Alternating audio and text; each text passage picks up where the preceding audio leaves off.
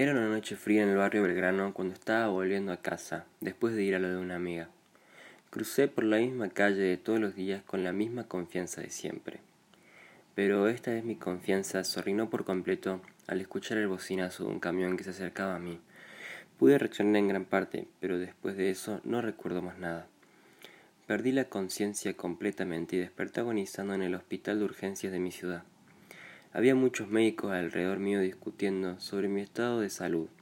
Muchos decían hay que hacer estudios para definir que lo único que se lastimó fue su pierna derecha y no tiene lesiones craneales.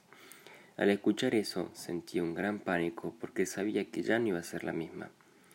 Luego de un rato, los médicos consiguieron estabilizar mis signos vitales y detener la gran hemorragia que sucedía en mi pierna derecha.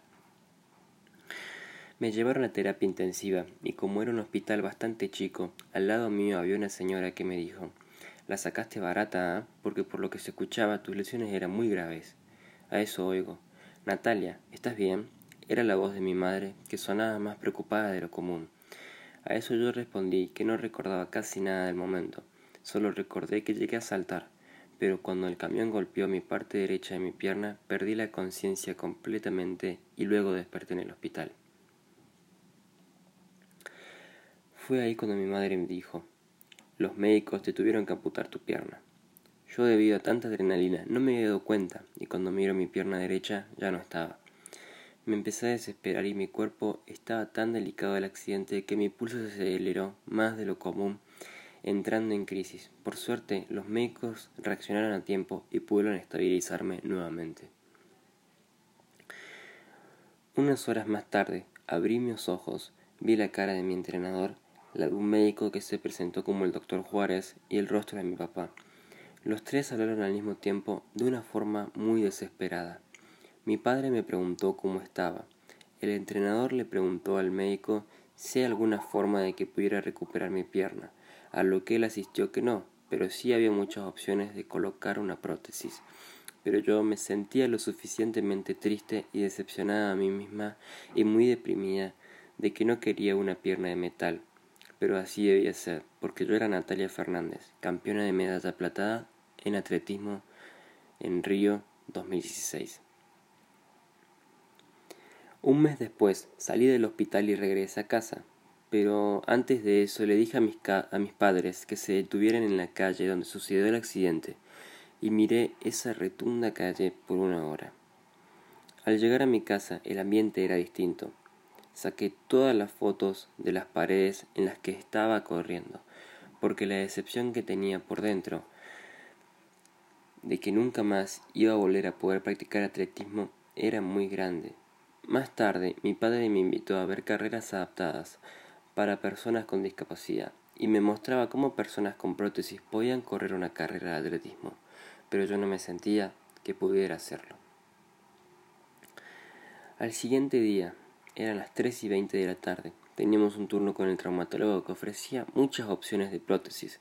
Por suerte todo lo cubría el seguro social, así que no tenía de qué preocuparme eso. Le pregunté si podría volver a correr y me dijo que sí, solo que tenía que estar lista física y mentalmente. El alta definitiva me la dieron tres meses después. Ese día, al fin pude correr con la prótesis pero era muy avergonzante correr con mis antiguos compañeros. Todos los días regresaba a casa llorando porque sabía que no podía estar a la altura de los demás y que nunca podría estarlo.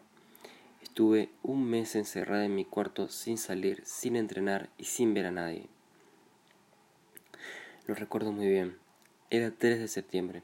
Tocaron la puerta de mi cuarto a las 3 de la tarde. Nunca contestaba los llamados, pero esta vez sí, a lo que pregunté ¿Quién es? Y me respondieron, soy yo, Manuel, tu entrenador. Le dije que se fuera, que no quería saber más nada. Me dijo, tengo algo que mostrarte. Me convenció. Lo dejé entrar y entre sus brazos traía grandes cantidades de papeles y me, dijo, y me dijo, estos son los papeles que certifican tu participación en los Juegos Olímpicos Especiales. Cuando lo mencionó al principio me sentí muy denigrada, pero si sobreviví al accidente es por algo y me dije, Sí, debo hacerlo. Tenía una gran deficiencia alimentaria y física, pero mi gran consistencia me hizo esforzarme tanto que ese mismo día salí a intentar correr por primera vez con la prótesis.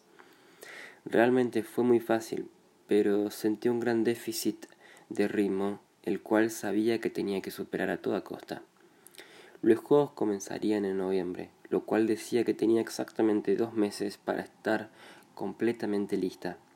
Entrenaba todos los días, desde las nueve hasta las ocho de la noche. Me acostumbré a correr con la prótesis sintiéndola ya parte de mí. Algo muy chistoso fue que corría igual de fuerte que cuando tenía mi pierna y me cuestioné. ¿Podré entrar a los Juegos Olímpicos principales? El entrenador me dijo que no, no estaba permitido, pero pensé, si yo pude recuperar mi ritmo común con una prótesis, lo cual es algo totalmente inimaginable, también puedo competir en los Juegos principales. Fui a la sede de Juegos Olímpicos y conté mi historia, a lo que se sorprendieron porque nunca habían visto un caso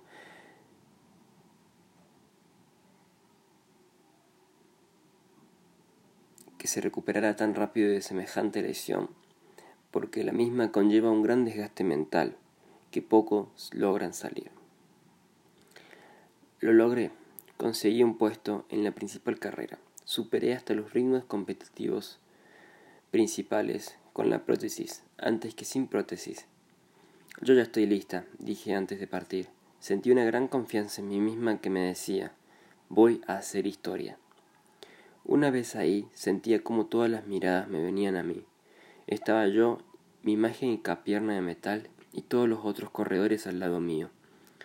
Cuando se escuchó el disparo para salir, sentí como la aceleración de los demás era superior a la mía. Se alejaron muchísimo de mí y sentí que no iba a poder alcanzarlos. Pero también sentí que nunca iba a poder alcanzar todo esto con mi prótesis. Y me dije, yo soy capaz de esto. De un momento al otro no me di cuenta y ya los había pasado todos y ya había ganado la carrera. Sorprendí al mundo, nadie esperaba eso y menos de mí, y hoy hice historia. Hice historia cuando sobreviví al accidente, hice historia cuando superé el accidente y ahora marqué un antes y después en el mundo del atletismo. Me consagré campeona de medalla dorada. Lo importante es que no importan las circunstancias, hay que vivir la vida. Disfruta cada parte de ella, sea lo buena que sea o lo horrible que sea. Yo viví al límite de mi vida y estoy orgullosa de ello.